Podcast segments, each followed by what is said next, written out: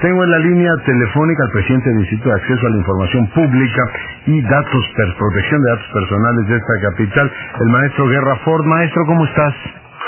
Bien, muy buenos días, doctor Leonardo Curcio. Pues aquí simplemente ayer ya no pudimos entrar al aire este, para felicitar a, a Enfoque por sus 25 años, un cuarto de siglo, se dice fácil, después de transmisión de noticias pues muy objetivas y muy transparentes. Eh, recibimos la amable carta suya y por supuesto de los otros comisionados que valoramos enormemente. Presidente, ya que lo tengo en la línea, me gustaría que nos ubicara, en fin, que nos eh, dijera que, eh, cómo valora el presidente del InfoDF este anuncio de la Corte de blindar la transparencia y decir, a ver, una vez que sigan los órganos de acceso a la información, esta información se tiene que publicar, ya no podrá ser recurrida.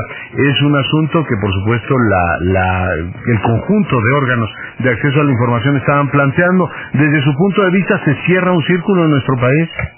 Yo creo que sí, era muy importante una definición de la Corte sobre este asunto de eh, el carácter que tienen las resoluciones de nuestros órganos garantes, que bueno, siempre nosotros hemos entendido, pero era importante la, la interpretación de la Corte, pues que realmente estas resoluciones son definitivas, inatacables, este, y que no puede haber ninguna instancia superior. Claro que estos órganos, como lo marca el texto constitucional, pues son especializados en materia de transparencia.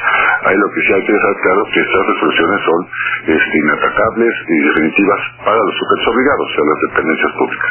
Obviamente, si un ciudadano considera que, como se resolvió un recurso de revisión o su inconformidad en un órgano garante no fue de lo más objetivo, no fue apegado a derecho, él sí puede, obviamente, y como lo han hecho algunos ciudadanos, ampararse ante una ante una resolución de un órgano garante. Pero, o sea, para los sujetos obligados no hay tutía.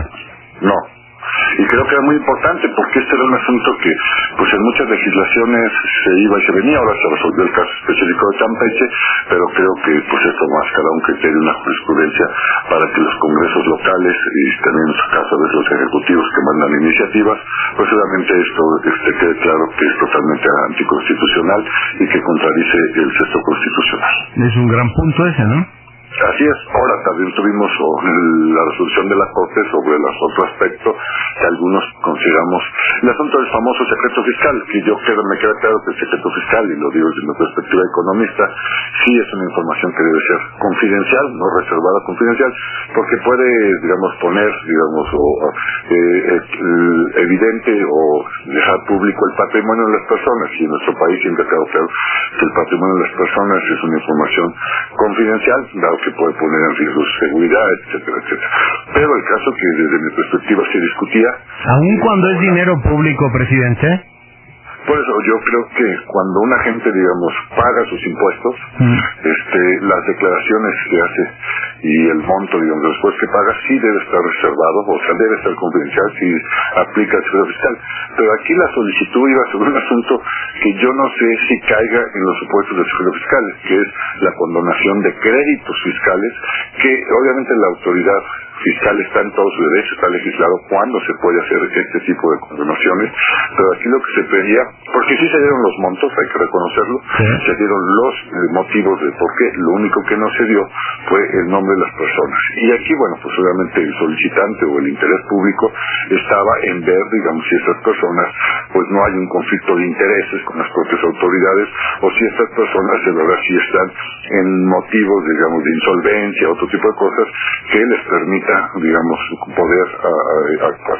Porque hay créditos muy pequeños que a veces, o sea, el que son incurvables o que sale más caro cobrarlos, pero también hay créditos, por ejemplo, de grandes cantidades de dinero de grandes cantidades de dinero. Estamos hablando en total de 71 mil millones de pesos, o sea que no es cualquier cosa.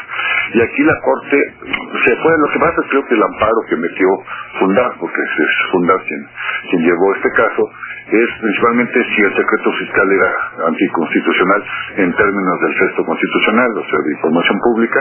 La Corte fue clara en que sí, digamos, no es anticonstitucional, pero creo que la discusión debe seguir en términos si la condenación de decretos fiscales se puede dar, si ya se dio la información, eso no me queda ninguna duda, montos y causas, pero lo que está en discusión es no, todavía el asunto de los nombres. Para mí, no caen en el secreto fiscal, porque el secreto fiscal protege al que paga impuestos, no al que por una razón se le condenan, que puede ser válida la razón, ya vuelvo a insistir, pero sería importante conocer la razón que se dio, los montos, pero también, digamos, las personas físicas o morales a las cuales se les condona. No vayamos a ver ahí alguna empresa, digamos, que sabemos, digamos, que tiene altas ganancias, o etcétera, o nombres de... O que apoyó a, explícitamente a un candidato en algún momento, ¿no? Así es.